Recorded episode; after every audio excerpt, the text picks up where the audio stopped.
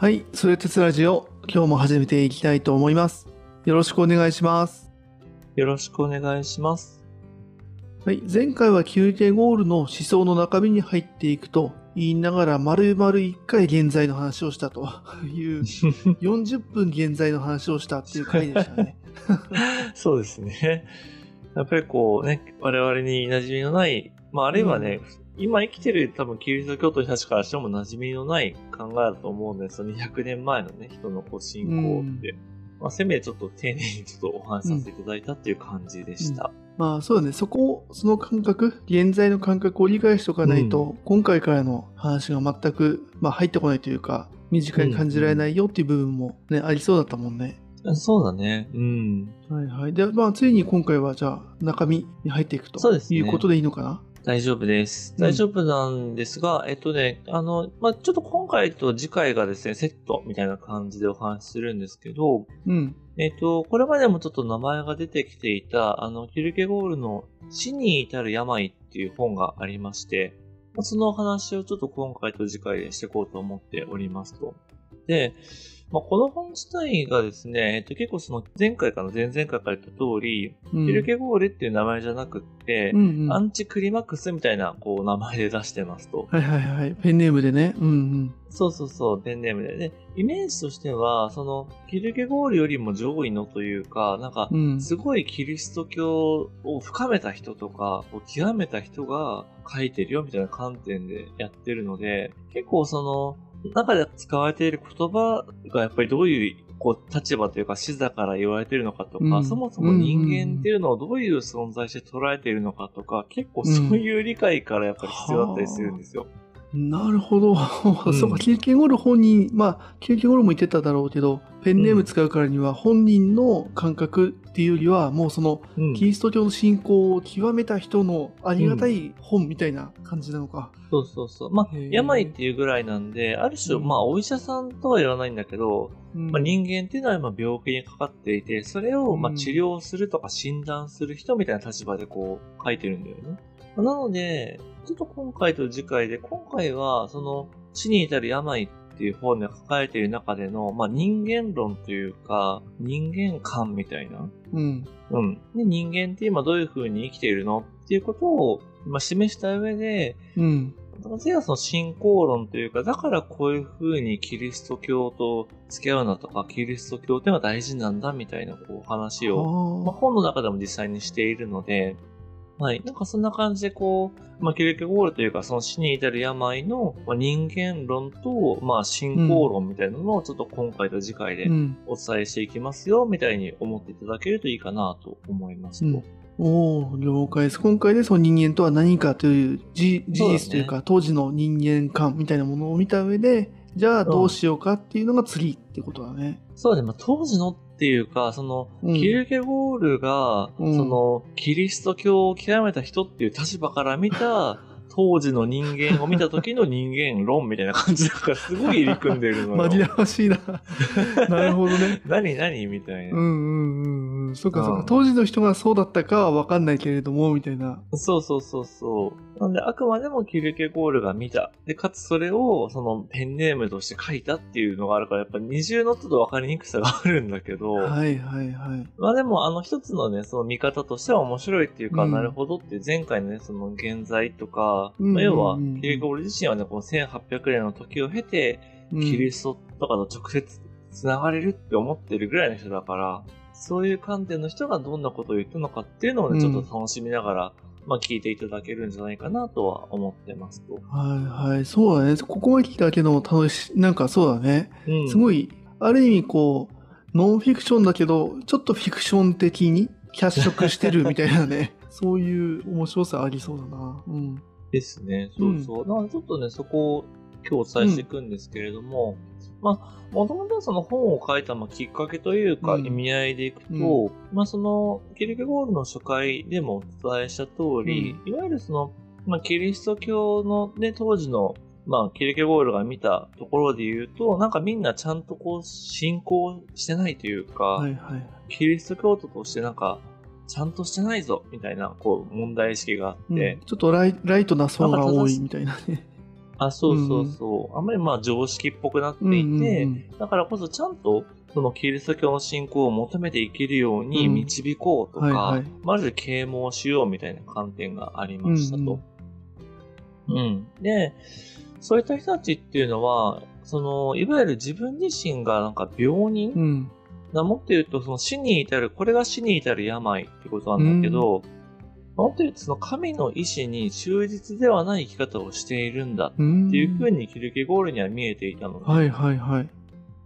うん。だから、それをまず自覚して、あなたは病人なんだよ、病気なんだよっていうことを自覚した上で、じゃあどうしたら、まあどうしたらというか、じゃあ神の意志に、ある種、忠実に生きられる方法ってなんだ、うんみたいなのを示そうとします。はいはいはい。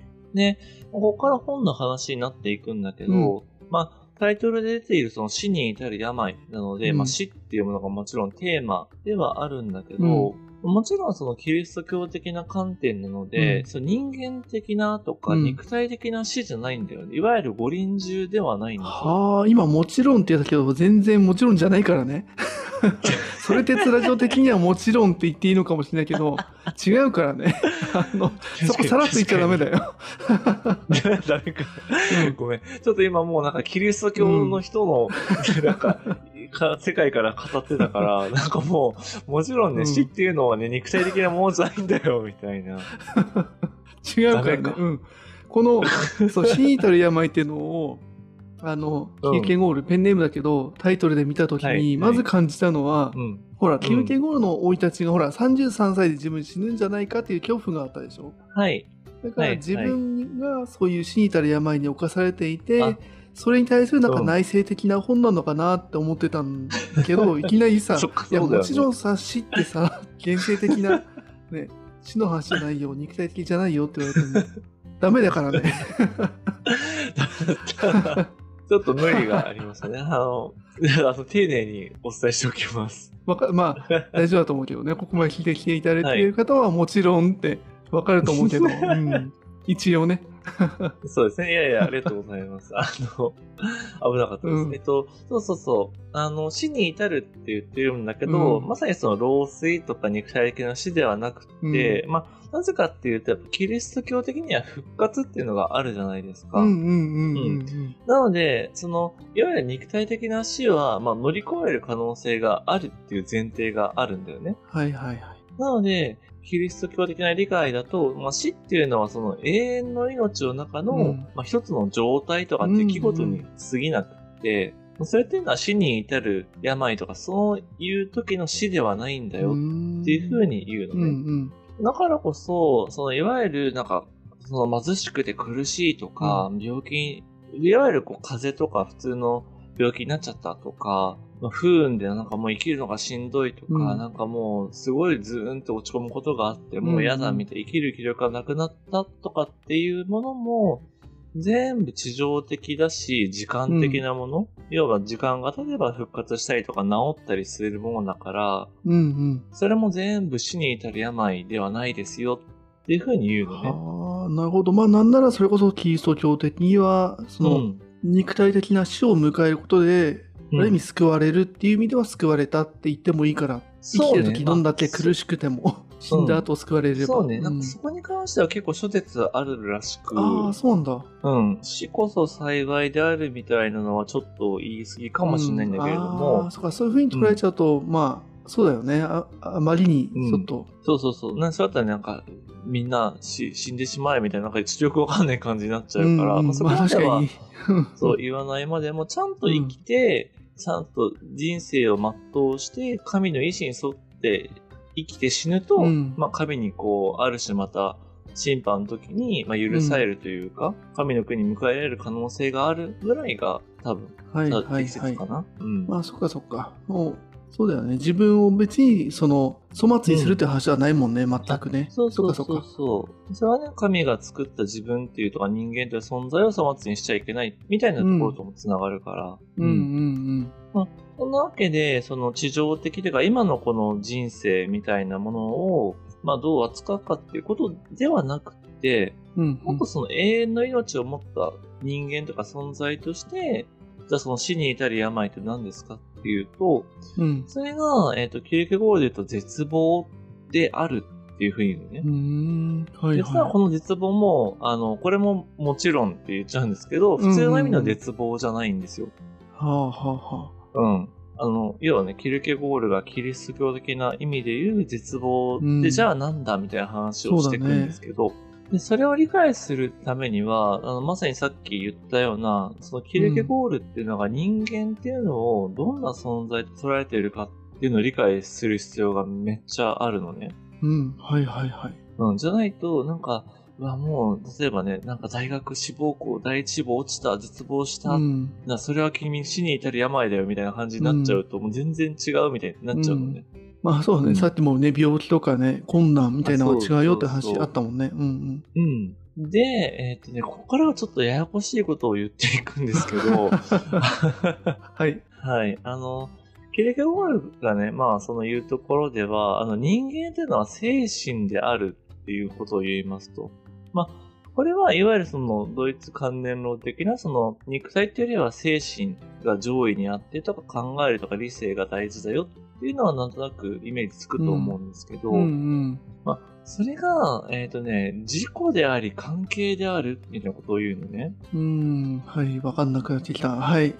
そうそうそう。でうんもうちょっとわかりやすく言うと、まあ、人間っていうのはその複数の要素っていうのを持っています。それっていうのは、例えば、あの、有限性と無限性とか、あとは時間的なものとか永遠的なものとかって、要はその神の世界にもいることができるし、まあ現実世界にもいられるみたいな、あのトーマス・アクイナスの時にもちょっと話したようなところなんですけど、はいはいはい。そういう、まあ、複数の要素があって、まあ、それを行き来しながら、まあ、自分自身とか他者、うん。まあ、それは周囲の人とかもそうだし、環境とかもそうだし、まあ、もちろん神とかもそうなんだけど、うんうん。まあ、そういう、まあ、ある種二元性というか、複数の要素があって、で、その間の関係だ、あるいは統合とか総合だって言われていて、うーん。うん。まあ、もっとわかりやすく言うと、人間っていうのは、その無限性に近づいて神になることもできるし、まあでも基本的にはその現世の具体的ないろんないざこざとか、まあ、うんうんあるは、ね、明日のご飯どうしようとか食べれる、で生きていけるかとかっていうものにやっぱり囚われちゃってて、まあ、現世的な方、有限性に、まあ、ある種囚われて生きているよね、みたいなことを言いますと。うんうんうん。で、まあ精神とか自己っていうのは、そういう、要は自分自身、人間っていうのは無限性にもなれるし、有限性にもなれる存在だってことを自覚しつつ、その中で自分がどこにいるのかとか、いるべきかっていうのを考えること、うんうんそういう内省の働きっていうのが、えっ、と、なんだろう、精神の働きであり自己だよっていうことを言うのね。うん。うーん。はいはい。へえ。うん。わかる気はする。うんうん。それで言うと、そうだよね。まず人間っていうものは、その、かなり具体的なものと、うん。まあ、精神的なものというか、えっと、有限と無限、永遠性みたいなものねいろんなものを行き来する存在であるっていう風な事実をまずキリケゴーラは述べていて、うん。でうん。その中でじゃあその個々の人間って何者なのっていう時に、うんその中のそのポジションを自分はどこに置くっていう選択だったりとか、コントロールは自分でもうやろうとできるはずだよねっていう意味での自我みたいなものを規定しているのかなって思った。そうだね、うんそうだね。うんそう。で、まさにその自分自身を規定するっていうのが、自分自身に関係するとか、はいはいはい。うん、自分自身を統合するっていうふうに言っていて、うん。だからすごく自己っていうのを、なんだろうな、一つの確固たるものっていうよりは、なんかうん。うんうんちょっとメタ的にというか、外部から見て、あ、自分は今、ちょっと有限に寄ってるから無限にもうちょっと近づこうっていうふうに調整できるとか、あるいはそれが、えっ、と、可能なのが、まあ、人間の可能性だよね、みたいな。世界観というか人間観っていうのがあるんだよね。うんうん。なるほど。わかる、わかる気がする。うん。うんうんうん。そう。まあなんかね、僕らの感覚でも、なんかその、いわゆるね、自分を成長させようとかって思った時に、まあメタ認知して、なんか自分をこう、どの段階にいるかっていうのを、まあ考えようとかってあるとは思うんですけど、うんまあ、ある種、あの、それだけだと、こう、ある、まあ、自己完結してしまうというか、まあ、うんうんすごい原始的な考え方になっちゃうんだけれども、まあ、当然、キルケゴールはそのキリスト教の観点から語るので、うんうんやっぱりそういうその人間のあり方っていうものに対して、まあ、正解とか方向性を与えてくれる、うん。うんまあ、自分よりも大きな存在っていう意味での他者がいるよねっていうことを想定するのね。はいはいはい。さっきのうんハヤトが言った、まあ、メタ認知みたいなうん。話では、まあ、現世、現世の中でだよね。この9.5的な世界で言うと、その永遠性とか抜きにした現世でどうなるかっていう意味で、そのメタ認知をやっていくと自分成長するよねっていううん。文脈はあるけれども、この9.5的にメタ認知っていう言葉を使ったとすると、うん。そういう神の世界的なとか、その理想的な世界だったりとか、うん。うん。ある意味その正解というかね、ね。った、まあ、永遠とかね、またその現世から離れた死んだ後の世界まで踏まえた中での自分のポジショニングっていう、もう一個ちょっと、その次元と世界観が広がってる中で自分をどこに置きますかっていう 話ってことだよねあ。同じメタ認知っていう言葉を使ったとして。まさに、うんまさにその捉え方です。うんやっぱそ、それがね、あの、頭の中にないと、やっぱりこう話がね、なんか繋がらないというか、何言ってんのはいこいつってやっぱなっちゃうじゃないですか。確かに、あれだよね、なんか将棋とか囲碁とかさ、ああいう盤面のあるゲームをやってる時にさ、うちだってその 9×9 とかさ、の中でそうねゲームしてるじゃん。うん。だけども、9件ゴール的には、いや、うんこの盤面の外でも実は盤面ってあるから、うん。そっちにこう攻めるっていう手もあるんだよね、みたいな話をちょっとずれるけどね、具体的すぎて。あ、でもでも、うん、うん、ほんとそんな感じ。だから逆に言うとね、僕らはなんか 2×2 ぐらいで戦ってんだけど、はいはいはいはい。プロの人たちからしたら、いや、はうん 8×8 であるじゃんみたいな、うんうんうんうんなんかそういうこう、全然違う目線で世の中とか物事を捉えてますみたいな、でも本当そんな感じ。はいはいはいはい。そう。で、まさにそういった広い世界を見るとか、そういう風に方向づけてるのが神だっていうことを、まあ、キルギボールはうんうん言うというか、まあ、それが神であるかどうかは一旦置いといてみたいな話を最初はするんだけど、へえ、あ、そうなんだねうん。おーそう慎重だね。最終的にはそれが神だとは言うんだけれども、うんうん。ま一旦その、えっ、と、やっぱり何らかのその可能性とか無限性、要は自分にいろんな可能性があるって思った時に、やっぱり自分にとってはこの生き方が正しいとか、うんこっちで合っているっていう指針を求めるっていうのはまあ人間にあるよねっうん。ていうふうに言うのね。で、もしそれが自分の中から出てくる、要は自分の正しさは自分で決めるんだ、みたいになっちゃうと、結局問題っていうのは自分が正しく考えるかどうかとか、自分がなんかそれを良いと思えるかどうかってことだけにし、なんかこう、ある終始してしまう。うんうんこれってなんか結構現代の要は自己決定とか、なんだろう、自己意識みたいな意味合いで言うと、むしろいいことじゃんって捉えられがちな気もするんですけど、うん。そうだね。多様性っていうものもそういうふうに理解しようと思えばできるもんね。あ、そうそうそうそう。だからね、やっぱりまずは自分の正しいと思うことがあってとかっていうのもそうなんだけど、やっぱそれだと結局、なんだろう、自分だけにとどまってしまうというか、うんうん。まあ、自分を超えたその無限的な世界にはたどり着けないよねっていうことがあるので、はいはいはい。まあそういった意味で、えっ、と、その自分だけじゃなくて自分の方向性をき続ける大きな存在、うん。その存在との関係、要はその存在が自分はあっちに行った方がいいとか、こっちにいた、いる、今はここにいるんだぞっていうのを示してくれるから、はいはいはい。その他者との関係っていうのも大事で、まあ、結局それを考えるっていうことは、うんまあ、つまり神との関係を考えることだよね。そこに人間と神の関係を語る糸口が見えてくるよねっていうことを言いますと。はいはい。いやー、すごいね。じ事実の認識能力というかね。う。うんん、まあ、認識というか、まあ、場面設定というか。はいはいはい。うん。そうだね。だからその人間っていうのはさっき言った通り生死なり自己との関係だっていうことなんだけど、でもその自己っていうのにはより大きな存在として自己を方向づける他者としての神がいるから、結局自分と関係しようと思うと、神との関係っていうのも切っても切り離せないというか、そことも、あの、なんだ、か絶対的に繋がってくるよね、みたいな話をしますと。はいはい。なるほどなるほど。うん。で、じゃあここに来て、さっき言ったじゃあ絶望とか死に至る病って何ぞやっていう話なんですけど、うん。結局そのキリスト教的には、あの、さっきね、兄貴が言ってくれた通り、そのうん死っていうのも一切の最後ではない、あの、うんうん人生の最後ではあるけど、別に永遠の命の最後ではないから、うん。死そのものではないんだよっていうのがあって、で、えっとね、そのキルケゴールが言っているのは、その生きることへの希望があるわけでもないのに死ぬことができないこととか、死ぬことを望んで、で死ぬことは希望になるぐらい危険が大きいのに死ぬことができないっていう状態が絶望なんだよって言っていて、うん。うん。言い換えると、うん。要は、自分自身であるとか、自分自身として生きていることに耐えられない状態で、えーと自分自身との関係っていうのに不協和が起きている状態が絶望なんだよっていうふうに言いますと。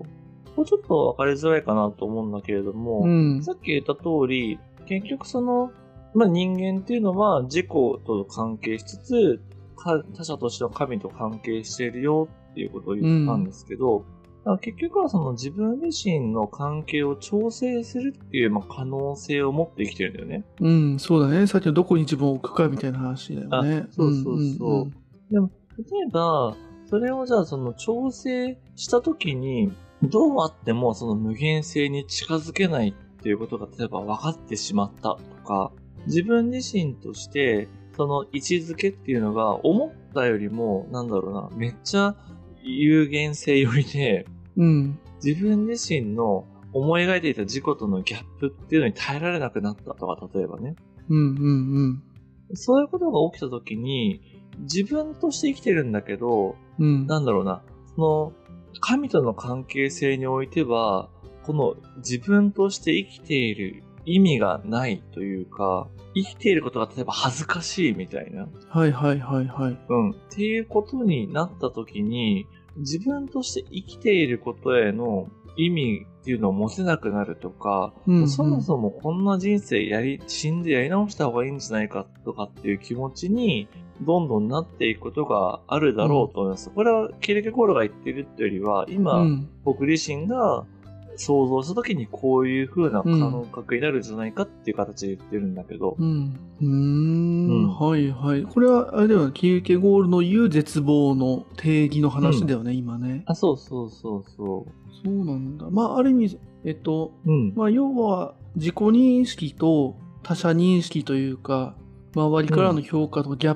プが大きすぎるみたいなのに近いのかな。そうだね。うん。近いんだけれど。で、かつその、今言ってくれた他者評価が、うん。えっ、と、ほ本来の評価であるとか、絶対的に正しいっていう認識もある上でっていう感じかな。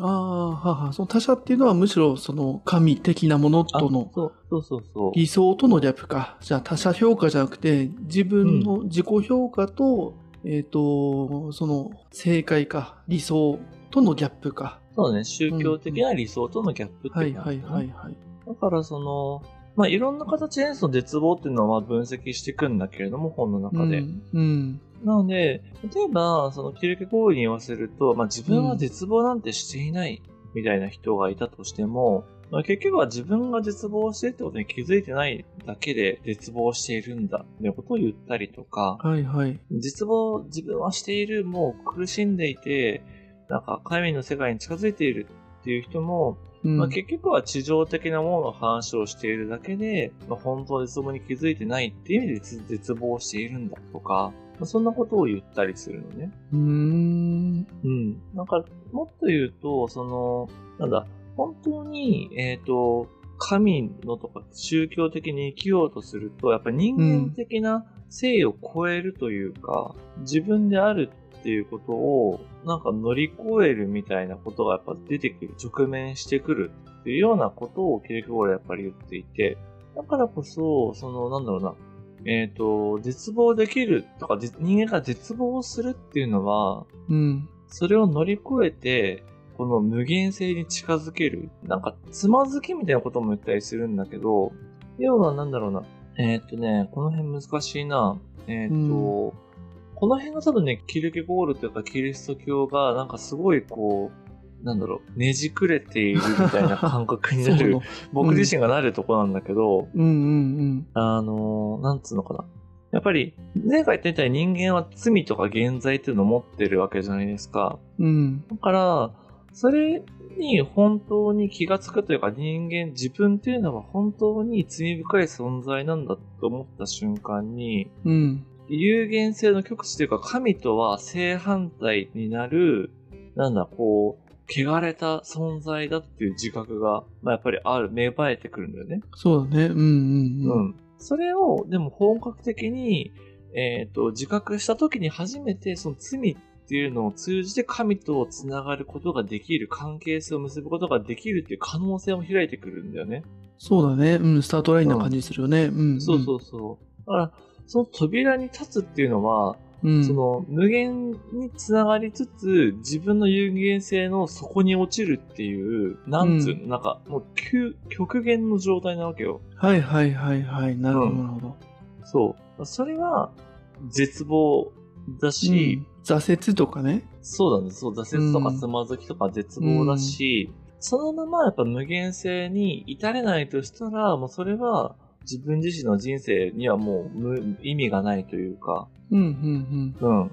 あの、生きるっていうこと自体がもう苦しいけど、永遠の命だから死にきれないみたいな、そういう絶望に囚われるというか陥るよねっていうような感じかな。はいはい。それが、えっと、キルケゴール的に言う絶望っていうこと？あ、そう、そう、そう。はあはあはあ。そうか。まあ、多分ここ、この後も多分教えてくれるというか、つながるんだろうけど、その絶望についてどう考えるかっていうのはこれからの話。そうだね。えっ、と、そうう。んかつ、えっ、と、実望について考えるというよりは、うん。それを乗り越えるっていうのがキリスト教的な信仰だっていうはいはい。あ、うんうんうん。あ、であれば納得だね。うん、納得納得。そうそうそその、そうかそうか、もう絶望するもんですよとかじゃなくて、そういう状態にな,、なることを乗り越えることがう。うん。大事なんですよという話につながっていくとすれば、うん。今の絶望という話はすごくあの納得いくと思うよ。うんあ、本当によかったよかった。うん、やっぱりその経験語的な絶望っていうものをどう表現するかっていう時に、やっぱさっき言った現世的な苦しいとか、うんすご。い辛い死にたいとか っていうのは違いますよっていう、やっぱどうしてもやっぱ信仰的な絶望にキーケゴールはうん。つなげていると思って、そうだね、そうだね。えーといわゆるその死っていうものを、いわゆるその魂の救済みたいなものを、その死んだ後、現世的に死んだ後、うん。魂は救われるのかっていうところすら、うん。自分は無理なんじゃないかっていうふうに、多分、うん。その、本気で思っちゃうタイミングっていうのが、おそらくその、えっと、この前の現在っていうものをちゃんと認識したりとかした人には訪れるはずなんだよね、多分。うん。うん。やっぱその理想の世界にどんだけ自分がこう頑張ってもたどり着けなさそうだ。それは真面目であればあるほど。で、その状態を多分認識すると、うん、いや、俺頑張っても絶対いけないわっていう、ちょっともう無理だ諦めたくなる気持ちが芽生えてくるかもしれない。うん。その時はやっぱりこれを乗り越えることができるんですよっていう、ちょっとまだ話聞いてないからだけど、あの、キルケゴールのこの後の話は多分すごい重要になってくるんだろうなとも思うし、あと、キルケゴールが言うところの、うん、そのもうあの死の山に侵されてる人たち、もうライトな層っていうのは、そもそもそのやっぱ現在っていうものを自己認識していない、スタートラインにも立ってない人たちうんっ。ていうのは、もう無意識化で絶望しちゃってるよねうん。っていう、これダメじゃんみたいな、いう、まずはだからその、まず絶無意識的に絶望してるのを、まずはその現在っていうものをちゃんと認識して、うん。で、そうすると、その理想的なもののと距離っていうのも、やっと測れるようになるから、うん。うん。うん。その上でまたちゃんと絶望してくれと。ね絶望っていうものを自己認識してくれと。うん。で、その上で俺がちゃんと導いてやるから、俺が教えてやるからっていう風な形で絶望っていう言葉を捉えると、うん。なんか納得、ね理解できる気がする。うん。うんうんうん。あ、でもね、本当に多分その通り、今、兄貴が言ってくれた通りで、うん。だからこそキルケゴールは、あの、キリスト教徒だけが絶望できるみたいなことも言ってるのね。はあはあはでも絶望って、要はその無限性に至る可能性だから、キルケゴあ。ールからすると。うんうんから、えっ、と、本当にひどい死に至る病なんだけど、えっ、と、ちゃんとそのキリスト教的な信仰を持った人だけが、本当にそこに真摯に向き合って絶望することもできて、うん。かつそれを乗り越えることもできる、みたいなことを言いますと。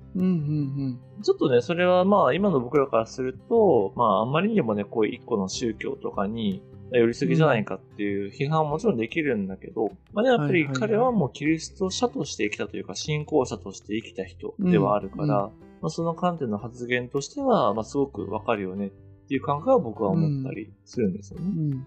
で、まあ、そういった意味で、えっと、まあ、いろんなその絶望っていうのを分析しながら、でもそれこそが、まさにこう可能性だよ、みたいなことを言ったりするんだけれども、結局その今まさに秋言ってくれたような、絶望を乗り越えるためには、まあ信仰っていうかキリスト教を信じることが重要なのであって、はいはいではい。まさにその絶望っていうのが、実はその神との関係においては罪っていう概念に、えっと変わるんだというか、一致していくんだっていうことが指摘されますと。